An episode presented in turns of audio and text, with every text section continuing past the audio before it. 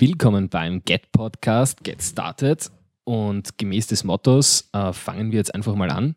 Mein Name ist Dominik Bergthaler, mir gegenüber Elias Blessing. Wunderbar.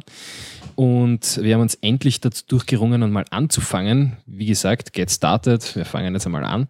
Und äh, ja, mit was fangen wir eigentlich an?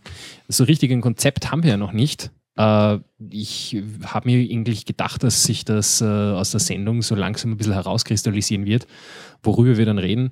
Ähm, was ich mir auch noch so gedacht habe, ist, äh, eventuell, ich möchte ein paar Leute einladen, irgendwie, die interessante Sachen zu erzählen haben, denen interessante Dinge passiert sind. Und ja, ich glaube, so in der Richtung wird es dann irgendwann weitergehen. Ja, voll. Wir haben ja nicht einmal ein, ein bestimmtes Motto oder so, sondern es geht einfach um alle möglichen Sachen, die interessant sind, äh, aktuell sind oder Abenteuer, die Leute erlebt haben. Ja. Halt alles, was man sich gerne irgendwie anhört oder worüber man so redet. Ja, und was hoffentlich dann auch interessant ist. Ähm, ja, also wie gesagt, so soll das dann ausschauen. Ähm, ja, um anzufangen, haben wir uns hier ein paar Sachen vorbereitet für heute mal. Äh, ja, genau. Vielleicht fangen wir vielleicht einmal mit uns persönlich an. Ähm, ähm, ich bin prinzipiell, äh, also wir sind beide Techniker, kann man so allgemein sagen.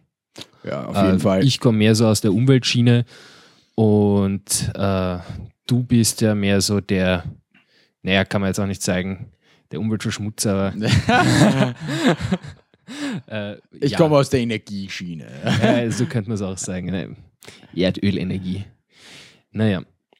Und ja. Und Ja, ja, ich weiß ja nicht. Hm? Ähm, wir könnten einmal vielleicht genau mit einem gemeinsamen Abenteuer anfangen und von unserem Venezuela-Aufenthalt genau. erzählen, was wir da so erlebt haben und Ja, wie das doch ziemlich anders ist ja, als bei uns. deutlich anders als hier, das stimmt. Ja, ähm, ich weiß nicht, vielleicht fängst du mal an, weil im Endeffekt beginnt die Geschichte ja mit dir. Ja, okay, also es war ganz witzig. Ähm, ich habe auf der Uni ein E-Mail bekommen äh, von einer deutschen Maschinenbaufirma, die mich eingeladen haben, Ja, eine Werden wir jetzt nicht näher nennen, äh, aus, aus, aus, ich nicht, aus Datenschutzgründen jetzt ja, nicht. wir sind uns ja nicht so ganz sicher, wie ja. das mit den rechtlichen Geschichten ist und wir wollen uns nicht ganz reinreiten, also lassen Ja. wir das jetzt dabei. Ähm, naja, und die haben mich in dem E-Mail eingeladen, eine, einen Lebenslauf an sie zu schicken, weil sie suchen jemanden oder eigentlich zwei Leute, die nach Venezuela gehen, um äh, dort für sie Daten zu sammeln und diese später dann auch auszuwerten.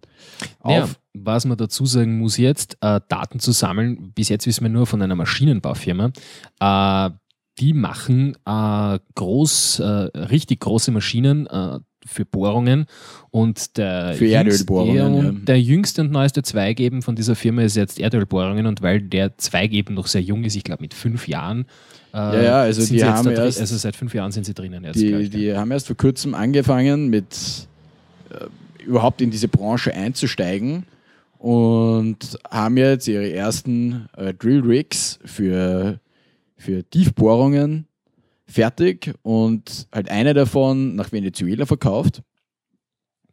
Und wie das halt so ist, wenn man in eine neue Sparte einsteigt, gibt es halt immer wieder Komplikationen und die Sache war halt die, dass sie das Rig nach Venezuela verkauft haben und die dann nicht hundertprozentig zufrieden waren mit der Leistung vom Rig und äh, die Firma, die das Rig aber hergestellt hat, der Meinung war, es liegt vielleicht eher an, an der Art, wie es verwendet wird, als an der Maschine selbst. Und das war das, wo wir dann ins Spiel gekommen sind, Mhm. um dort die Daten zu sammeln und dann festzustellen, was so die Probleme sind und ob die jetzt tatsächlich an der Maschine liegen oder doch eher an der Benutzung.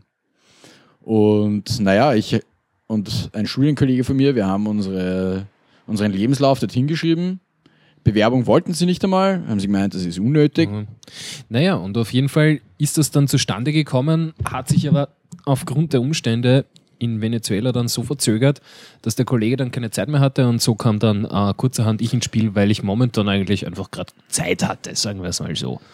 Genau. Also es war dann also extrem kurzfristig. Ja, extrem ist kurzfristig ist, ist fast, schon, fast schon untertrieben. Im Endeffekt habe ich eine, ein, eine, eineinhalb Wochen oder so. Nein, eineinhalb Wochen, da habe ich gewusst, okay, sie haben meine Unterlagen und im Endeffekt wirklich, dass sie mich nehmen, habe ich dann genau, ziemlich genau eine Woche Zeit gehabt. Ja, also, also quasi, Dominik, in einer Woche geht es ab nach Venezuela. Schau, dass du deine ganzen Impfungen kriegst, dir deine Versicherung holst und so weiter und so fort. Ja. Ja, meine, ja, inzwischen ist das jetzt alles schon, schon wieder Zeitl her und eigentlich im Großen und Ganzen abgeschlossen. Ja, voll. Schaut, schaut ziemlich gut aus. Ja, jetzt müssen nur noch quasi das, das Rest bisschen, restliche bisschen Geld reintröpfeln. Was da noch, ja, kann man auch sagen. Also in der Branche verdient man sich eine goldene Nase. Also da ist, äh, ja. Ja, das ist, also Erdöl ist ein gutes Geschäft. Ja, kann man echt so sagen. Naja. Aber naja, ja, ich würde sagen, wir fangen mal an ähm, mit, mit unserer Hinreise. Nee, ich würde es gar nicht einmal so extrem detailliert machen, ähm, weil sonst brauchen wir, wir haben uns aber den Limit heute übrigens gesetzt für ungefähr eine Stunde. Mal schauen, wie gut wir uns dran halten. So ungefähr CD-Länge hätte ich mir gedacht. Äh, ja, also ich, ich hätte jetzt ja jetzt nicht die ganzen Einzelheiten erzählt. Äh, das ist vielleicht eher für Freunde und Familie interessant. Ähm, aber zum Beispiel, äh, dass äh, wir genau in den Lufthansa-Streik reingekommen sind mit unserer ja. Buchung, äh, wäre vielleicht erwähnenswert. Also ähm, es war im Endeffekt so, dass die Abreise fix war für den Montag damals und das war genau dieser eine Montag, ihr könnt es gern googeln, äh, findet man sicher noch irgendwo, wo äh, Lufthansa gestreikt hat. Und wir dann im Endeffekt äh, kurzfristig gedacht haben, okay, ja, jetzt wird sich das verschieben. Nur Barmisch, also die, äh, die Firma hat dann, äh, jetzt habe ich es doch gesagt, wir werden das nachher piepen. Ja? Yeah. Ähm, jedenfalls, äh, ja, wenn du so lange für eine Firma arbeitest, dann äh, kriegst du es irgendwie nicht aus dem Schädel. Naja, und auf jeden Fall war es dann so, dass äh, die sich äh, da irgendeinen Haxen ausgerissen haben, um dann noch einen Flug zu kriegen für uns. Äh, und der war dann, ja, der war dann leicht umständlich. Der Hinflug ging ja noch, oder? Also, das war nicht ganz so tragisch. Obwohl ich halt eigentlich es gern vermieden hätte, in Amerika meine Fingerabdrücke abzugeben, zwecks mein NSA-Skandal war damals noch nicht. Das kam dann, ja, wenn ja. wir zurückgekommen sind. Aber ja, wir haben sie jetzt. Na, wir sind schon garantiert auf deren Suche. Ja, ja genau ja, spätestens jetzt, wo wir podcasten und einmal die Meinung sagen. Yeah. Ne? ja. naja, jedenfalls ging der Flug dann doch am Montag und dann eben ein bisschen umständlicher, sonst wäre Frankfurt Direktflug gewesen nach äh, Caracas, Hauptstadt von Venezuela. Übrigens, für die Leute, die es nicht wissen, Venezuela ist äh, ein äh, Staat in Südamerika, äh, an der Nordspitze von Südamerika, wenn man das, könnte man so sagen. Ja. ja. Ziemlich nah beim Äquator. Ja, ähm, Karibik, ja, wie man sich das so vorstellt, Palmen und so weiter. Allerdings eben auch ein ziemlich gefährliches Pflaster und äh, ja, einfach unsicher das Land. Uh, wir sollten vielleicht die Geschichte erzählen, wie wir dort äh, Geld getauscht haben. Ja. das war ein Abenteuer. das war allerdings ein Abenteuer. Also, ähm, ich, ich weiß gar nicht mehr, vielleicht erzähl du mal, wie der Typ eigentlich mit uns Kontakt aufgenommen hat. Wie ich gekommen bin, war der schon da. Na, es ist so, in Venezuela, ähm, für, für die Leute, die es nicht wissen, ähm, die haben einen fixen Wechselkurs zu Euro und Dollar, der aber völlig unrealistisch ist. Also laut offiziellen Wechselkurs bekommt man 8,5 Bolivares für einen Euro. Tatsächlich am Schwarzmarkt ist der Euro aber mittlerweile, glaube ich, sogar an die 40 Bolivares wert. Wie wir dort waren, waren es noch 30. Ja, und da war das schon ein guter Wechselkurs. Und naja, 30 Bolivares pro Euro ist einfach deutlich besser als 8,5. und jetzt haben wir uns gedacht, wir wechseln schwarz. Darf man sich natürlich nicht erwischen lassen. Das, das wäre ja ungünstig, aber in einem Land wie Venezuela funktioniert das mit der Polizei und so sowieso nicht so. Also haben wir uns gedacht, wir nehmen das Risiko einfach auf uns und ähm, naja, dann kommen wir dort am Flughafen an, schon ziemlich fertig von der langen Reise. und warten halt dort, dass wir abgeholt werden. Und dann kommt so ein bisschen schmieriger Typ zu uns her und, und fragt uns so, naja, ob wir nicht Interesse hätten, bei ihm schwarz Geld zu tauschen. Also Dollar in dem Fall gegen Bolivares. Ja, weil was wir damals noch nicht gewusst haben oder vor unserer Abreise, dass an und für sich Euros in äh, Bolivien, äh, Bolivien, also weil sie Bolivares heißen, äh, in Venezuela wesentlich beliebter sind äh, inzwischen als, als, als Euros, warum auch Genau. immer. Ich, ja, genau. Und zwar nämlich deswegen, weil die Beziehungen zwischen äh, Venezuela und äh, den USA nachgeraden schlecht sind und äh, dadurch äh, die Visas, die sich die Einheimischen dort holen, wenn sie nicht ohnehin einen amerikanischen Pass haben, was natürlich auf die wenigsten zutrifft, äh, teilweise Jahre in Anspruch nehmen, bis sie genehmigt werden und Ja, dadurch stimmt. äh, Reisen in die, in, in die USA dermaßen schwierig sind, dass natürlich auch amerikanisches Geld eher äh, sinnlos ist. Ja. Und in die EU ist es halt nach wie vor irgendwie, irgendwie einfacher. Also für alle, die vorhaben, in nächster Zeit dorthin zu reisen, äh, nehmt Euros mit und tauscht dann dort schwarz. Das geht Ja. ziemlich gut. Ja. Man fühlt sich gleich sicherer, gell, dass die lieber zu uns kommen als in die USA. Ja. Naja, und äh, naja, wir haben dann am Flughafen mit dem Typen ein bisschen verhandelt. Wir wollten natürlich einen möglichst guten Kurs. Ja. Kurz vielleicht noch vorher zur Sicherheitslage dort. Ich weiß nicht, wie viele Leute werden in Caracas äh, so am Tag in der Tagesordnung erschossen? Das- Allein in Caracas, in der Hauptstadt, werden täglich im Schnitt 60 Leute erschossen. bist du narrisch. Ich glaube, Ja. so viel, auf so viele kommt Österreich im ganzen Jahr nicht. Ja, irgend sowas. Ich habe irgendwann mal eine Statistik gelesen, Polizeistatistik äh, Deutschland, äh, wie damals das war, irgendwie in Amerika mit irgendeinem, ähm, mit einem Attentat. Nein, nicht, war kein Attentat. Es war ein Mann, der irgendwie mit einem Messer in der Hand auf der Straße herumgelaufen ist. Also er hat es offensichtlich äh, einsehbar in der Hand gehabt. Und man kennt vielleicht diese Polizeimentalität aus den USA, so ein bisschen Cowboy-mäßig. Shoot first, Ja, ask later. Genau, so in der Richtung. Und äh, naja, auf jeden Fall hat man an den Mann, glaube ich, äh, 29 Schüsse abgegeben im, in, in letzter Konsequenz dann. Äh, der aber einfach nur mit dem Messer gegangen ist. Also er hat jetzt niemanden bedroht, er ist einfach nur mit dem Messer über die Straße gegangen.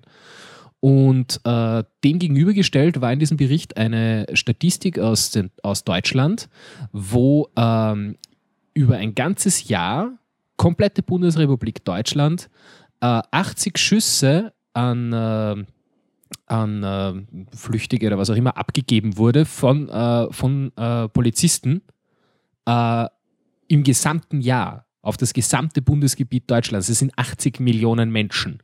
Ja? Wesentlich kleiner als die USA. Und im ganzen Jahr 80 Schüsse ja, von vielen Polizisten auf, auf, auf Flüchtige. Und in den USA ein einziger Incident, 29 Schüsse, eine Person. Na, wenn man sich das so überlegt. Also, ich weiß Ähm, nicht, ob es ein Polizist war. Ich nehme an, es waren mehrere aber kannst du Polizisten. mal kurz nachschauen, wie viel Einwohner die USA haben? Ich glaube, irgendwas mit 130 Millionen, Wolfram Na, Alpha nein, nein, nein, nein, viel mehr. Oder 150? Um die 400 Millionen oder so. Die Auf USA jeden Fall. oder Nordamerika? Was meinst USA. du? Die USA haben so viele Einwohner. Schauen wir mal kurz nach. Mal schauen. Äh, kannst du ja derweil weiter erzählen? Also, wie Ja, gesagt, genau. Ich- Sicherheitslage ziemlich tragisch und äh, unsere Wechselgeschichte. Genau, ja. Ähm, naja, der ist dann mit uns rausgegangen aus dem Flughafen. Wir haben natürlich unser Gepäck mit unseren anderen Firmenkollegen lassen und auch nur das Geld mitgenommen, das wir tauschen wollten, weil wir ein bisschen Angst hatten, ausgeraubt zu werden und bis auf die Unterhose. Und dann sind wir wirklich in so eine dunkle Ecke in der Nähe vom Flughafen gegangen, wo ein sehr dubios wirkender Typ an so einem kleinen Aufstelltisch gestanden ist, mit einem Schläger an seiner Seite und auf dem Tisch stapelweise das Geld. Und der hat uns dann dort, wie man das sonst nur aus Filmen kennt, aus irgendwelchen alten Ganoven-Filmen, hat uns der dort das Geld gewechselt zu dem ausgemachten Preis. Es hat tatsächlich funktioniert, aber es war spannend. Das, äh, an den Tisch kann ich mich nicht mehr erinnern.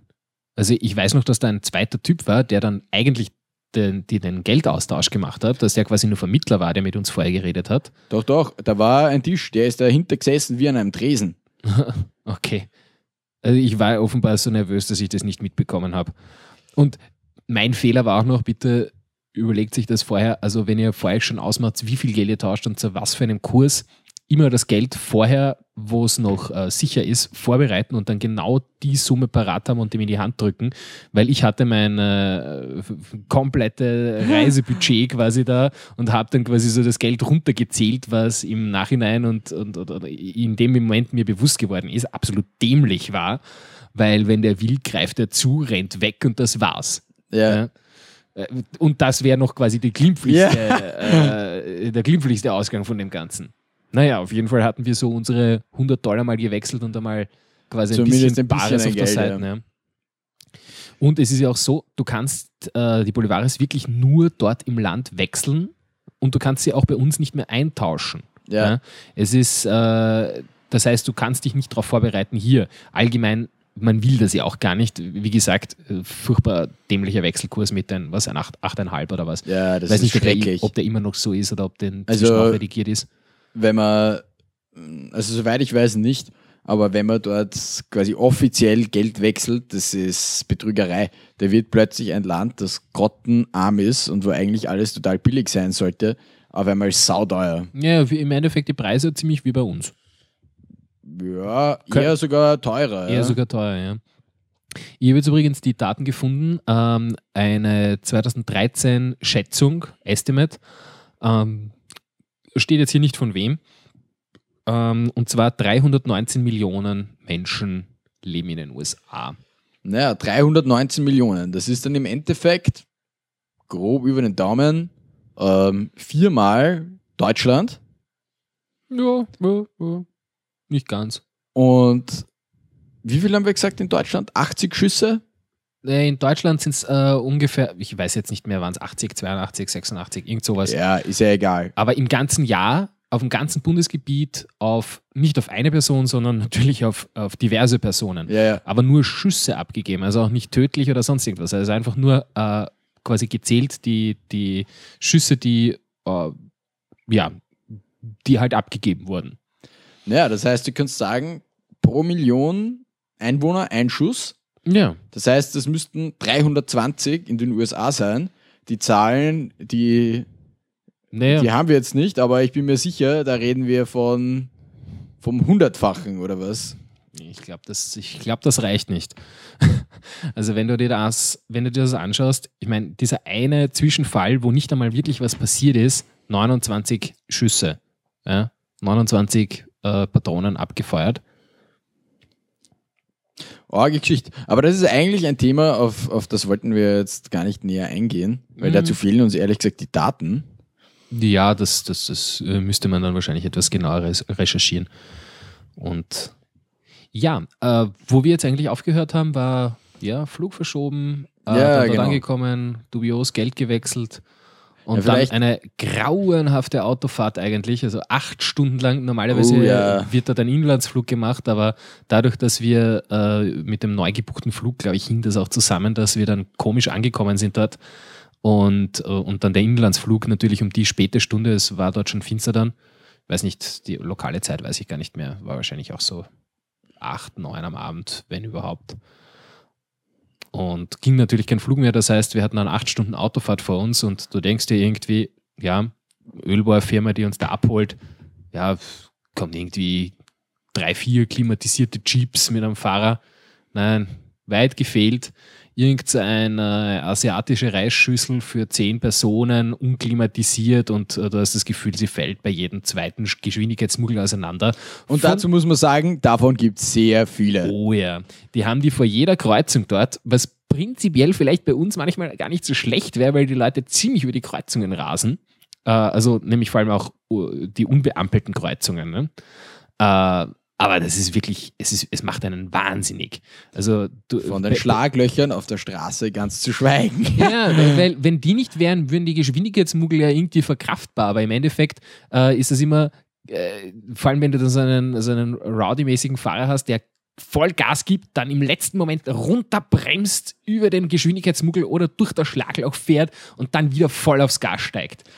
Ja, die Straßen sind eine Katastrophe. Aber worum ich sie ein bisschen beneide, sind die Spritpreise. Oh ja. Ähm, wir machen ein kleines Ratespiel jetzt. Ähm, ihr könnt gern mit uns mitraten. Und zwar eine komplette Tankfüllung in Venezuela. Was könnte die denn kosten? Bei uns kostet eine Tankfüllung, hm, naja, für einen durchschnittlichen Mittelklassewagen Ja. so 50 Liter, 75 Sech- Euro. 60, Ja. 70 Euro, je nach Preis. Ja, stimmt. Ja. Ja, sowas in der Richtung. Also, ja, das sind bei uns so die normalen. Der ist auch schon eher fast schon günstig. Also 70 Euro, glaube ich, bist du los für 50 Liter, sowas. Ja. Ähm, in Österreich, muss man dazu sagen. Die deutschen Hörer, falls wir welche haben, werden irgendwann mal vielleicht, keine Ahnung, äh, die die haben mit ganz anderen Preisen zu kämpfen. Ich glaube, die Ha. Franzosen genauso. Äh, die und Ich glaub, die du- ich glaub- ärmsten sind die, äh, sind die äh, Südtiroler. Ja, Oder beziehungsweise die Italiener generell. Die Spritpreise dort sind jenseits von nee, du, du warst ja jetzt eine Zeit lang unterwegs mit dem Motorradl. Das ist ein kleiner Urlaub irgendwie da mit. Also in Italien, das war echt am schlimmsten. Das war sogar noch deutlich teurer als in der Schweiz. Und dort kostet ein Liter super ungefähr 1,80. Bist du deppert. Bei uns sind es, ich glaube momentan, also gut, dein Liter super weiß ich jetzt nicht, den habe ich jetzt nicht. 1,42. Tankst du super mit deiner Maschine? Was ist das für eine Ja. Maschine? Eine BMW K1100. Ja, äh, okay, ja, das weiß ich, weiß ich eigentlich, aber äh, die tankt super. Ich habe mir gedacht, da Ja. fährst du mit, äh, ach so, Blödsinn, super. Ich war jetzt gerade Also weil, weil, 95 Oktan. Ja, ja, schon klar. Na, weil äh, ich, ich habe noch so ein uralt Auto und äh, das, äh, das tankt an und für sich Normalbenzin, wobei ich da auch immer super tanke, weil wenn du dir das anschaust bei den heutigen Tankstellen eigentlich überall, Ja, der Preis Äh, ist der fast Pre- schon der gleiche. der Preis ist der gleiche. Also es gibt ganz wenig Tankstellen, wo die wirklich noch einen Unterschied machen vom Preise zwischen Super und Normalbenzin. Ich glaube, das ist Ja. oft auch schon ein Tank. Ja, Ja. äh, ja, ich glaube nicht, dass da wirklich ein Unterschied ist. Noch, wie auch immer, jedenfalls, okay, 70 Euro bei uns, eine Tankfüllung für ungefähr 50 Liter, so ein durchschnittlicher Mittelklassewagen. Ja, jetzt könnt ihr raten, was könnte das dort kosten? Die Hälfte? Ja, 35 Euro? Oder ein Hm. Viertel. Ja, vielleicht noch weniger? Ja, vielleicht, vielleicht, vielleicht kostet es ja nur 10 Euro. Glaubst du, kostet es 10 Euro? Nein, das kostet noch viel weniger. 5 Euro? Ach, noch immer weiter neben. Zwei Nein, sparen Euro. Sie nicht länger auf die Folter. ähm, den genauen Preis habe ich jetzt nicht mehr im Kopf, weil er so Also klein war. Umgerechnet sind es 10 Cent pro Tankfüllung. Nee. Also um den Preis kriegt man dort nicht mal Wasser. Ja, ja, da, das ist nämlich das Orge. Im Endeffekt ist der Liter Sprit ja, dort billiger als Wasser. Deutlich billiger. Die Frage wäre jetzt eigentlich, ist im Sprit eigentlich irgendwie noch Restwasser drinnen? Oder ist das komplett draußen? Frage ich jetzt den Ölmann. Also ganz ehrlich, mit der Aufbereitung von weil- Erdöl habe ich nicht viel am Hut. Nee, ich, ich weiß aber ich glaube es ehrlich gesagt nicht. Also es Ja. sollte zumindest keins drin sein. Vielleicht Okay. minimal, Okay. Was sich so an Feuchtigkeit ansammelt, aber das, da Nein. glauben wir, glaube ich, Okay. rede ich von einem Prozent oder Ja, so. Weil im Endeffekt äh, das ein Riesenproblem im Motor ist, wenn Wasser drinnen ist, Ja. weil das Wasser nicht komprimierbar ist äh, und auch nicht, äh, ja, nicht verdampft oder was, äh, dann keine Ja, Ahnung, es verdampft schon. zum- Aber aber es muss halt sehr niedrig sein. Ja, na, weil das, das, das, das Thema ist immer das, das hast du immer bei äh, Bootstankstellen. Äh, ich habe ja einen Segelschein und war vor kurzem segeln auch, also auf dem Meer. Richtig große Boote und natürlich auch richtig große Schiffsdiesel.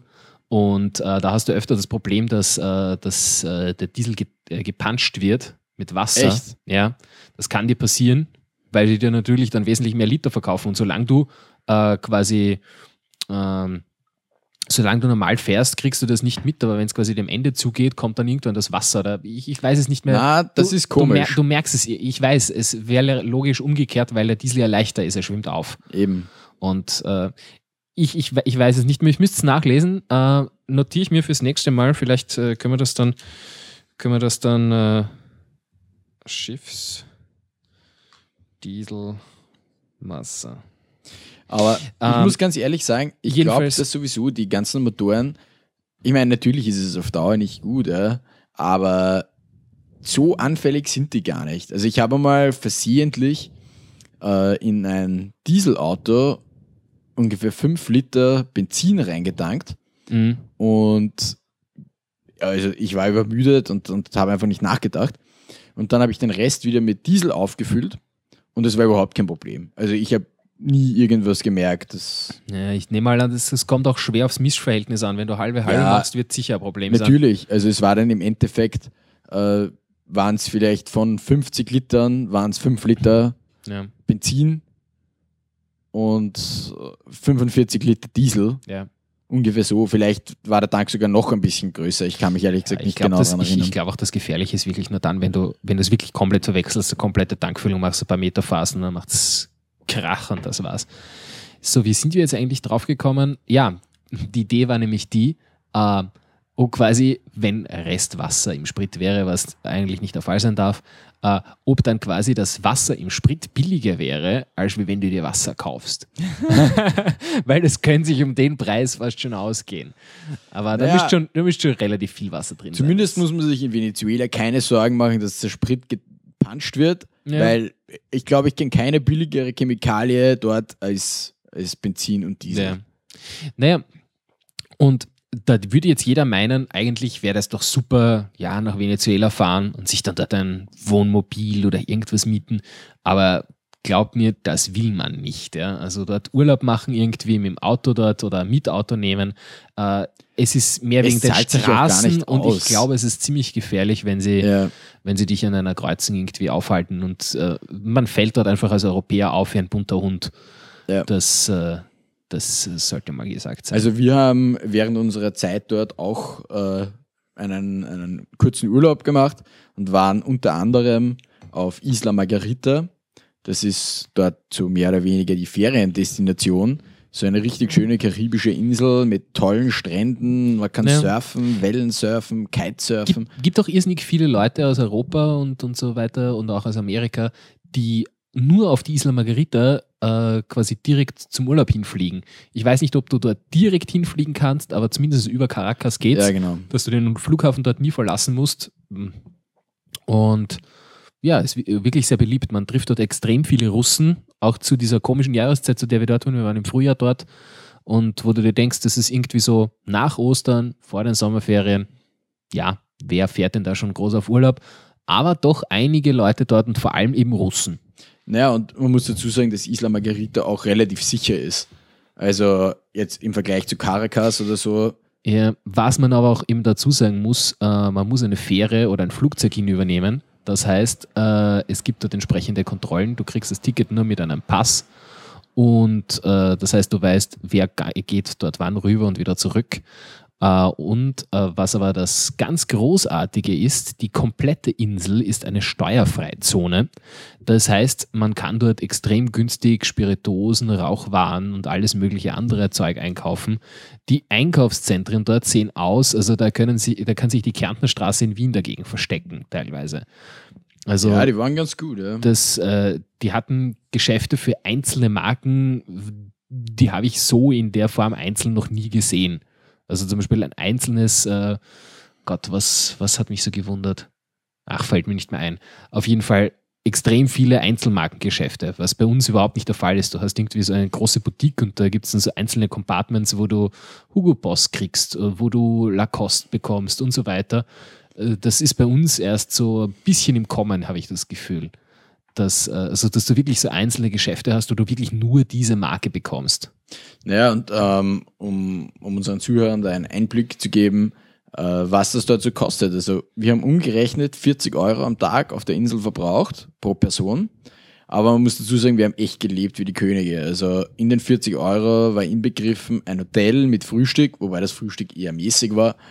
Ähm, und äh, Mittagessen und Abendessen und zwischendurch was trinken gehen, Kaffee trinken gehen, am Abend fortgehen und dann noch diverse Taxifahrten, die teilweise bis zu einer Stunde lang waren. Und das alles mit 40 Euro im Schnitt. Also das kriegt man bei uns in Europa nirgends. Ja, ja also insofern äh, der Tipp, wenn man dort Urlaub machen will, ist einfach äh, entsprechend Länge. Ja? Man muss, muss schauen, dass man einfach dort äh, der Flug hin, das ist einfach ein Fixpreis, den hast du. Aber dann dort einfach eine Woche äh, verbringen, hätte keinen Sinn. Also du musst dann dort wirklich drei Wochen verbringen. Und wenn du es dann vergleichst, dreiwöchiger Urlaub in keine Ahnung, Lignano, gut, so diese typische Urlauberdestination oder, oder einfach Italien irgendwo. Muss ja gar nicht groß weit weg sein, ja. Ist bei uns sicher der dreiwöchige Urlaub teurer als dort. Deutlich teurer. Ja. Der einwöchige ist sicher hier billiger. Oder man macht es überhaupt so wie wir. Wir lassen uns den Flug zahlen und Ja, ich glaube, die Option, äh, die, die, die haben, haben relativ wenig Leute. Das war halt ein glücklicher Zufall bei uns. Na gut, ähm, wir stehen bereits äh, bei einer halben Stunde, das heißt, wir hätten Halbzeit. Ähm, entweder heben wir uns jetzt ein bisschen was von der Geschichte für später auf oder wir machen länger, mal sehen. Ähm, ich hätte gesagt, ja, vielleicht fassen wir mal den Rest einfach kurz zusammen. Ja, im Endeffekt bleibt nicht mehr viel. Ähm, von, von unserer Arbeit dort zu erzählen hat wenig Sinn. Es war, sage ich mal, schl sehr schlecht organisiert, das kann man schon so sagen. Aber ähm, da muss man dazu sagen, nicht von der deutschen Firma, sondern einfach die lokalen Partner, mit denen du da zusammenarbeiten richtig, musst. richtig, richtig. Ist Die Organisation in Südamerika, die haut einfach überhaupt nicht hin. Wobei ich jetzt nicht glaube, dass das wirklich in ganz Südamerika so ist. Also Aber ich, zumindest in Venezuela. zumindest in Venezuela auf jeden Fall. Ich könnte mir vorstellen, in Brasilien zum Beispiel, dass solche Dinge ganz anders schon ablaufen. Ähm, aber in Venezuela, das ist wirklich, äh, du merkst halt dieses sozialistische Regime an jeder Ecke. Äh, brauchst nur zum Beispiel, äh, kann mich erinnern an das Frühstück, äh, wie wir unseren Urlaub gemacht haben und äh, die kurze Zeit in Puerto La Cruz waren, äh, wo wir Bekannte haben, äh, die äh, das war unglaublich. Du kommst dort rein, Frühstück, ja, und da stehen fünf Leute Minimum an der Theke, die nichts zu tun haben. Und dann setzt dich hin, bis sich irgendwann mal einer bequemt, zu dir zu kommen und die Bestellung aufzunehmen oder dir irgendwas zu bringen. Es dauert schon mal mindestens fünf Minuten, äh, obwohl eigentlich nicht wirklich Betrieb ist dort. Ja. Und mein- dann äh, versteht er dich nicht. Äh, selbst wenn du auf irgendwas deutest, dann fragt er noch irgendwie nach und dann geht er rüber und dann denkst du irgendwie, okay, jetzt sollte irgendwer was anfangen zu tun. Er hat den Zettel in der Hand. Ja, alle schauen, alle unterhalten sich. Irgendwann kommt dann wer aus der Küche und fragt so, gibt's was Neues? Dann gibt er einen Zettel weiter und so weiter und so fort. Also äh, man merkt irgendwie, äh, die werden dort nicht angehalten zu arbeiten groß eigentlich. Also es ich habe Kommunismus nie erlebt, aber ungefähr so stelle ich mir das vor. Noch ein bisschen Ärger vielleicht. Ja, ja, sowas in der Richtung. Im Endeffekt ist das Land kommunistisch, kann man nicht anders sagen. Ja. Und es, ist, es bleibt abzuwarten, ob das unter der neuen Führung irgendwie besser wird, aber das kann ich mir nicht vorstellen. Also sie sind ja, es war ja bei uns eigentlich, wie wir weggeflogen sind, was noch in den Medien inzwischen ist, ist komplett aus den Medien wieder verschwunden, äh, dass äh, dort äh, ja kurz vorher Wahlen waren. Vorher Hugo Chavez gestorben. Hugo Chavez kennt natürlich jeder irgendwie, hat jeder schon mal gehört aus den Medien. Und im Endeffekt hat dann mit einer hauchdünnen Mehrheit von, ich glaube, ein, zwei Prozent oder was, ähm, Maduro gewonnen äh, gegen seinen äh, Mitstreiter. Ähm, Boah, äh, keine Ahnung, wie der Warte, geheißen hat. Moment, äh, Capriles. Okay. Frag mich nicht nach dem Vornamen. Äh, ganz ehrlich, weiß ich bei Maduro genauso wenig. Nikolas. N- Nicolas Maduro, okay. Capries. Na, fällt mir nicht ein. Angelo? Keine Ahnung. Typisch. Gehen wir alle äh, südamerikanisch klingenden Namen durch. Ne? Äh, na, auf jeden Fall hat er mit hauchdünner Mehrheit gewonnen und es ist bis heute umstritten, äh, ob das rechtmäßig war, ob da Schiebung stattgefunden hat, weil äh, der Maduro halt vorher schon unter dem Chavez-Regime äh, nahe dem Chavez gestanden hat, so von, von der Position. Ich glaube, er hat den Mini- Ministerposten vorher schon gehabt und äh, wo jetzt nahe liegt, dass äh, sich die das irgendwie so zurechtgedreht haben, damit sich nichts ändert. Und im Endeffekt alle, mit denen wir dort uns unterhalten haben, wobei man dazu sagen muss, dass es eigentlich eher die bi- gebildete Bevölkerungsgeschichte war, äh, haben eigentlich alle gesagt, oh Gott, dieser Maduro, das ist ein absoluter Idiot. Äh, Ja, aber ganz ehrlich, also- Capriles äh, wäre auf jeden Fall besser. Ich meine, mein, Entschuldigung, der Mann ist Busfahrer gewesen Ja. bis, bis vor nicht allzu langer Zeit. Nein, aber ich muss echt sagen, also das ganze System dort ist eine Katastrophe. Ja. Und das einzige Problem, also eigentlich muss man ja fast sagen, dass das Öl dort das Problem ist, weil ohne den Petrodollars ähm, könnten sich die sozialistischen Führer diesen Wahnsinn gar nicht leisten. leisten. Könnten sich das System und, nicht leisten. und das wird nicht äh, am Leben bleiben. Aber dadurch, dass sie einfach so unglaublich viel Öl haben, sie sind nämlich zurzeit das Land, das das meiste Erdöl auf der ganzen Welt produziert. Ist es jetzt so, dass sie das ja, ja, die das meiste- produzieren mehr als äh, Saudi-Arabien und die Emirate zusammen. Also produzieren. Ja, sie produzieren mehr. Okay, also das heißt, die Reserven weiß man jetzt äh, weiß Das- man natürlich nie so ganz genau, aber Das ist das Problem. Wobei man dazu auch sagen muss, dass sie wesentlich später angefangen haben. Das heißt, ähm, sie dürften schon noch ziemlich große Reserven haben. Aber es sollte auf jeden Fall für die nächsten 30 Jahre reichen. Ja, was ich auch gehört habe, ist, dass das Öl dort an und für sich äh, vergleichsweise relativ leicht zugänglich ist. Also dass der Untergrund äh, nicht sonderlich schwierig ist zum Bohren. Ja, es ist auch nicht besonders tief unten und so. Also mit europäischen Verhältnissen kann man das dort überhaupt nicht vergleichen. Das Öl ist dort quasi geschenkt. Ja. Naja, wo du, das hast du damals auch noch erwähnt, wie wir unterwegs waren irgendwie, dass die dort einen relativ hohen Prozentsatz äh, Öl zu Wasser haben, äh, was äh, dort noch absolut wirtschaftlich ist zu fördern, äh, mit den Methoden, wie sie es machen und mit, äh, mit, mit der Langsamkeit und so weiter, wie sie es teilweise tun, unorganisiert halt einfach. Äh, wenn das bei uns so wäre, wäre das lang nicht wirtschaftlich, weil bei uns, ich weiß nicht, bis zu was für einem Prozentsatzverhältnis wird Naja, da noch äh, Ähm, gefördert bei uns? sagen, dass bei uns beim Fördern, ja, also, oder überhaupt bei dem ganzen Ablauf, wir sind einfach viel effizienter als die Leute dort unten. Und äh, wenn jetzt in Venezuela, wenn die anfangen mit dem Öl, wenn sie fertig sind mit der Bohrung und anfangen zu fördern, dann bekommen sie ungefähr 80% Öl und 20% Wasser. Und äh, dann fördern sie so lang, bis nur noch 40% Öl sind und 60% Wasser und dann lassen sie es einfach gut sein, weil es keinen Gewinn mehr bringt. Und in Österreich schaffen wir es, Öl zu fördern bis zu einem Prozent. Also da ist nur noch ein Prozent Öl und 99 Prozent Wasser und wir betreiben das und es ist Okay, immer also- noch ein Geschäft. Okay, das heißt, das ist ungefähr, könnte man das so vorstellen, wie äh, wenn ich meinen äh, Salat mit Kernöl äh, ausgegessen habe und es bleibt dieses Lackerl über mit, mit, mit, mit Wasser und ein bisschen Öl. Ungefähr das wird bei uns noch gefördert. Da würden die schon längst aufhören. Genau, weil bei uns einfach die Effizienz eine ganz andere ist, äh, wie die Leute arbeiten und, und die Technik ist auch eine andere. Die Organisation dahinter vor allem. Ja. Und Ne- wir haben einfach so wenig Öl. Ja. Und wenn wir noch was aus der Erde rausholen wollen, dann müssen wir das so machen. Nee, gab es ja irgendwie diese große Aufregung, wo sie da im, im Weinviertel, glaube ich, oder was das war, äh, oder was war, nein, Weinviertel wird es gewesen sein.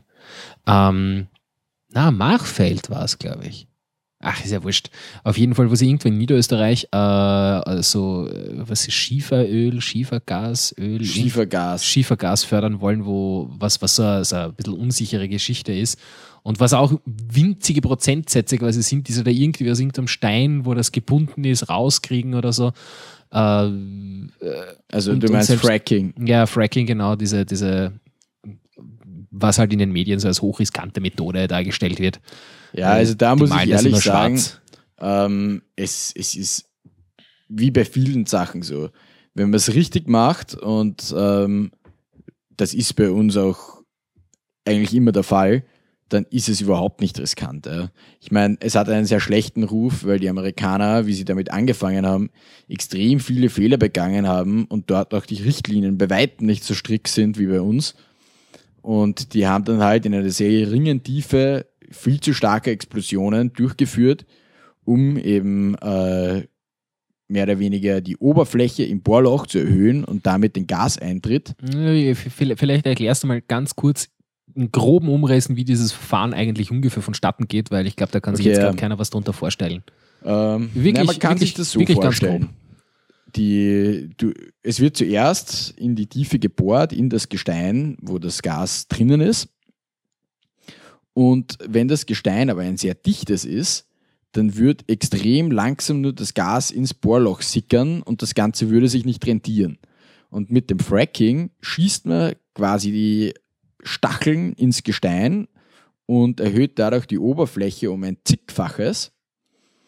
Und dadurch kann viel mehr Gas reinsickern, ja, ums, ums hundertfache mehr Gas zum Beispiel oder ums tausendfache sogar. Und dadurch wird dann plötzlich ein Gestein wieder mm, möglich zu produzieren, Mhm.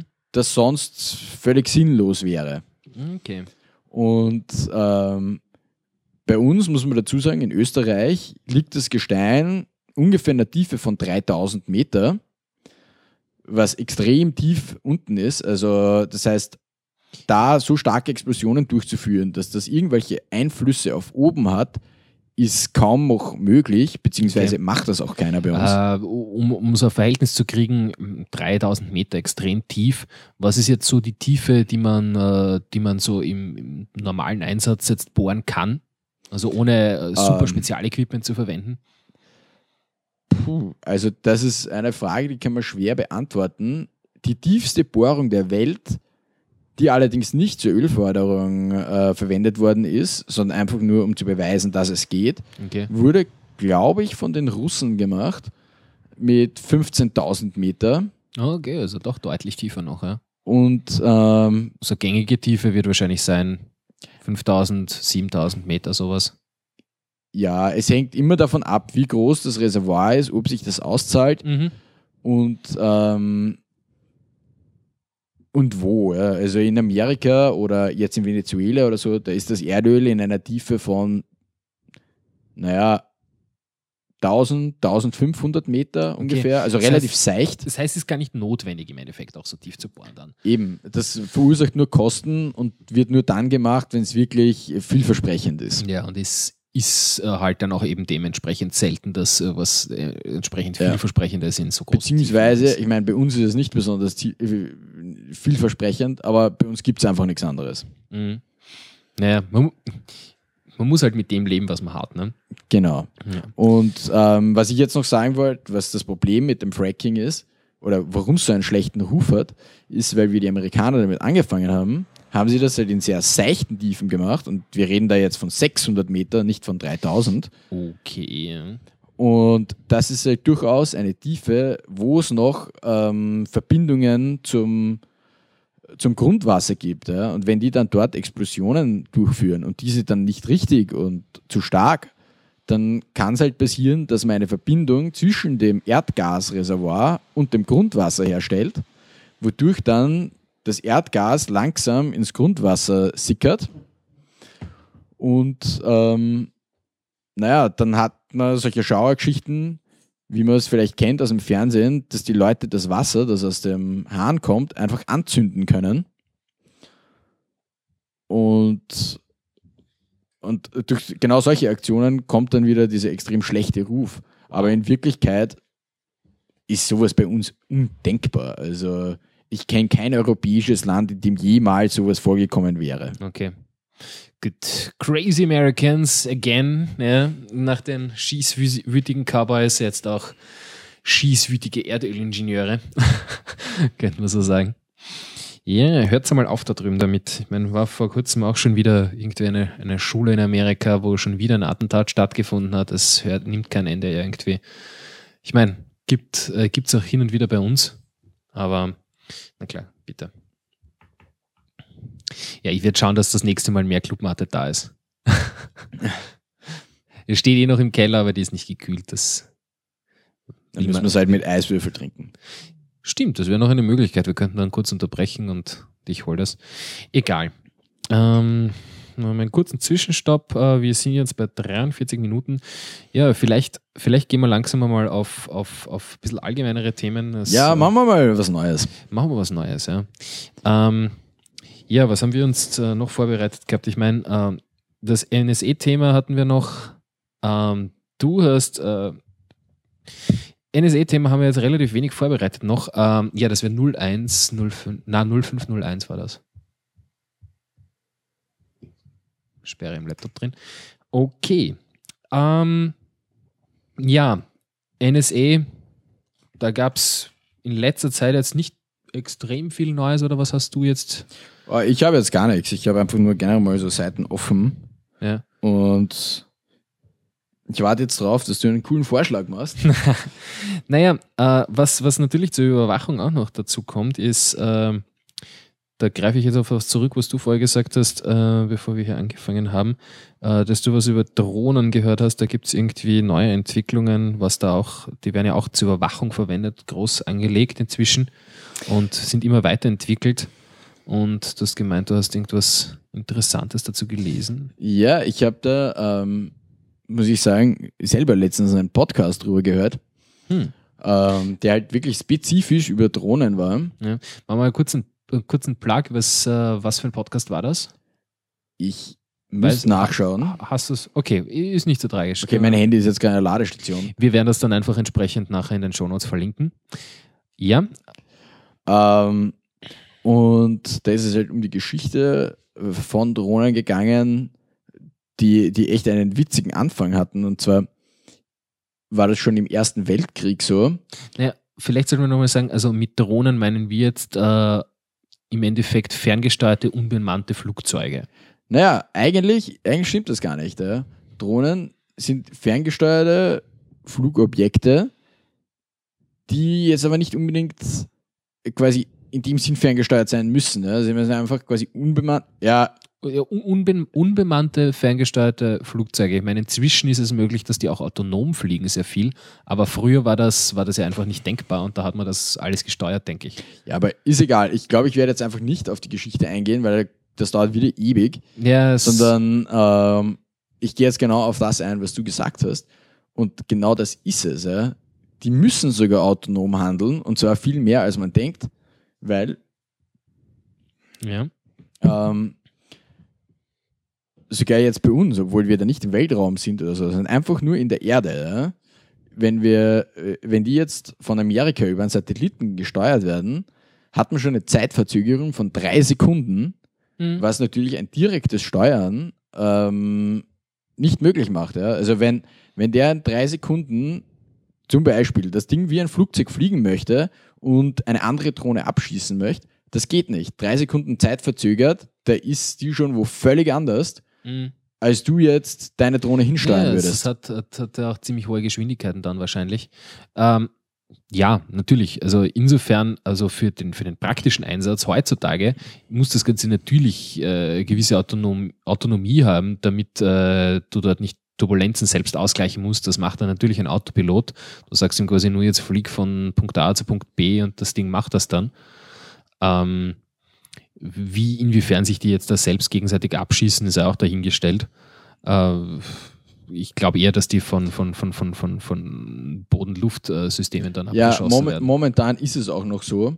Aber dadurch, dass halt immer mehr Länder Drohnen haben und die Drohnen immer mehr Fähigkeiten bekommen, wird es natürlich irgendwann einmal interessant, ähm, dass die auch Luftgefechte ausführen können. Mhm. Momentan sind sie zur Aufklärung beziehungsweise um Ziele in, in feindlichen Gebiet abzuschießen, was eine relativ einfache Aufgabe ist, weil sich halt Truppen am Boden oder, oder Panzer oder Menschen oder Fahrzeuge, was auch immer, verhältnismäßig langsam bewegen. Ja? Das heißt, die Drohne sucht die und erkennt die, schickt das Bild an, an die Kommandozentrale und in drei Sekunden werden sie das Ziel immer noch finden. Ja? Das heißt, die mhm. Drohne mhm. trackt weiterhin das Fahrzeug zum Beispiel und äh, du kannst dir das in der Kommandozentrale dann anschauen und sagst, passt, das ist ein feindliches Fahrzeug, mhm. Bombe abwerfen.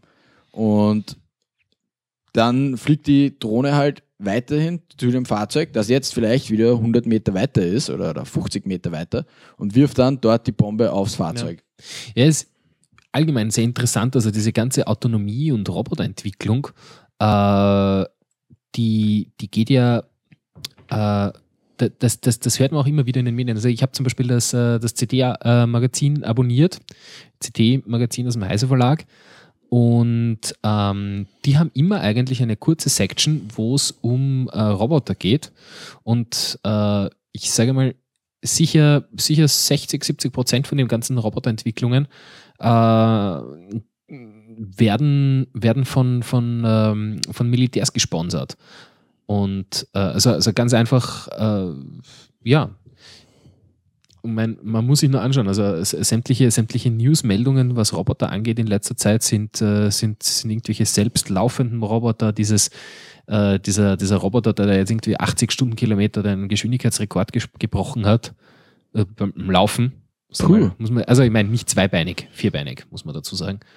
Und ist immer wieder im CT eben drinnen, äh, wenn da Neuentwicklungen sind und diese ganzen, äh, es werden jetzt nicht viele Preise ausgelobt von, von, ähm, von äh, Rüstungsunternehmen und so weiter. Also es ist extrem viel, was da eigentlich in Roboterforschung äh, leider meiner Meinung nach in, äh, in, in, die, äh, in die Kriegsführung geht. Äh, gäbe sicher viel, äh, viele Einsatzbereiche im Zivilfeld, die, die, die genauso interessant wären. Naja, wobei sowas für gewöhnlich ja dann auch irgendwann äh, in zivilen ja. Feldern eingesetzt wird. Aber es ist halt landet es immer wieder bei in der Rüstung einfach ähm, am interessantesten am Anfang und die haben auch die meiste Kohle. Ja, das ist natürlich das Thema. Das Geld, das liebe Geld liegt dort. Ja. Was, was ja auch witzig ist, ich weiß nicht, ob du es gewusst hast, äh, der Roboter Fußball Cup, äh, den gibt es ja auch. Ja, also, da man gehört habe ich schon. Diverse Disziplinen, da gibt es äh, Roboter, die von Firmen gebaut werden. Äh, keine Ahnung, was für Firmen, das ist also hauptsächlich asiatische Hersteller. Und äh, wo dann äh, Firmen, äh, wo dann äh, Teams einfach nur die Software dazu schreiben, quasi, um die Fußball spielen zu lassen. Und, und es gibt eben auch, da gibt es eben mehrere Disziplinen, eben solche wo, wo quasi vorhandene Hardware verwendet wird. Dann gibt es welche, wo Hardware gezielt selbst gebastelt wird oder wo Hardware bis zum gewissen Grad standardisiert ist, so wie in der Formel 1, wo man auch sagt, du darfst diesen Heckspoiler haben und keinen anderen und solche Sachen. Und äh, dass äh, wir Österreicher eigentlich immer ziemlich weit vorn sind in den Robocup äh, Echt? Ausscheidungen. Ja. Na, werden wir auch, äh, siehst, haben wir schon ein Thema fürs nächste Mal, werden wir ein bisschen was recherchieren über den Robocup. Und und dann darüber eventuell auch mal reden. Weil, mein, in vielen Dingen sind wir Österreicher nicht sehr weit vorn. Ja, allgemein Fußball so eigentlich. Hey, haben wir, wir sind wir Formel 1 leading. ja. ja. Äh, habe ich letztens äh, ein, ein großartiges, eine großartige Aussage von einem äh, österreichischen Kabarettisten, der in Deutschland aufgetreten ist, gehört, Alfred Dorfer. Ähm, ähm, wo es dann irgendwie auch um Fußball und Sport ging und dass die Deutschen da immer besser sind. Und äh, wo dann der Kommentar gefallen ist, äh, ja, aber äh, der Vettel ist doch Deutscher, ja. Und er hat dann gesagt, ja, Moment, welche Bundeshymne wird gespielt? das war großartig. Welche Hymne wird gespielt? Weil das ist wirklich, wirklich witzig, wenn der das auf, äh, wenn man, wenn man sich das einmal genau anschaut, es wird wirklich die österreichische Hymne gespielt. Naja, ähm, normalerweise werden beide Hymnen gespielt, und zwar die vom Team und die vom Piloten. Wer will denn aber, so reiten? aber ich muss, also jetzt nicht nur aus, aus Patriotismus, sondern einfach so, es ist einfach so, dass man gewinnt nur mit dem richtigen Auto. Also man sieht das bei diversen anderen Piloten, die auch in derselben Liga spielen wie der Vettel. Aber wenn du nicht in dem richtigen Rennwagen drin sitzt, dann hast du keine Chance. Das ist alles eine Frage der Technik. Mhm. Ja, ne?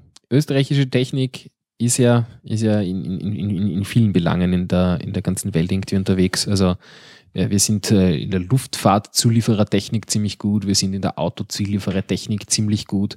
Wir haben seit, äh, seit kürzerer Zeit äh, jetzt auch einen äh, extrem guten SSD-Hersteller in Österreich. Das ist gewusst. Und zwar die Firma Angelbird, können wir jetzt einmal kurz hier so rein patriotisch erwähnen, äh, baut eigentlich schon länger SSDs für den Enterprise-Markt und sind vor kurzem in den Consumer-Markt eingestiegen haben da auf, äh, auf äh, Overclockers D zum Beispiel auch einen, äh, äh einen äh, äh, große, große Werbekampagne quasi gestartet und um das Ganze ein bisschen bekannter zu machen. Und äh, ich spiele inzwischen auch schon mit dem Gedanken, mir eine zuzulegen. Sind äh, vom Preis her ziemlich gut und äh, sollen vom Support her ziemlich Wahnsinn sein. Also was, was ja oft ein Problem ist, du schickst das Ding ein und es dauert dann vier, fünf Wochen oder sowas. Die sitzen in Österreich, du schickst ihnen das nach Feldkirch und äh, soll von der Abwicklung her sehr angenehm sein. Ähm, sind das jetzt SSDs, äh, externe oder für einen Laptop oder für was? Ähm, ich glaube, die, die, die sie bauen, sind jetzt primär, primär extern. Das müsste ich jetzt direkt nachschauen. Wollen wir mal kurz da das Internet anwerfen. Angelbird. Mal sehen hier.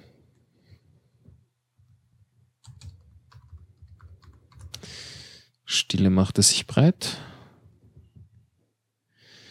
Also, was sie jetzt quasi so groß bewerben, nennt sich SSD to go. Das sind jetzt so, ich drehe dir das immer rüber, dass du auch was siehst. Das sind jetzt hier so diese, diese externen Festplatten, Okay.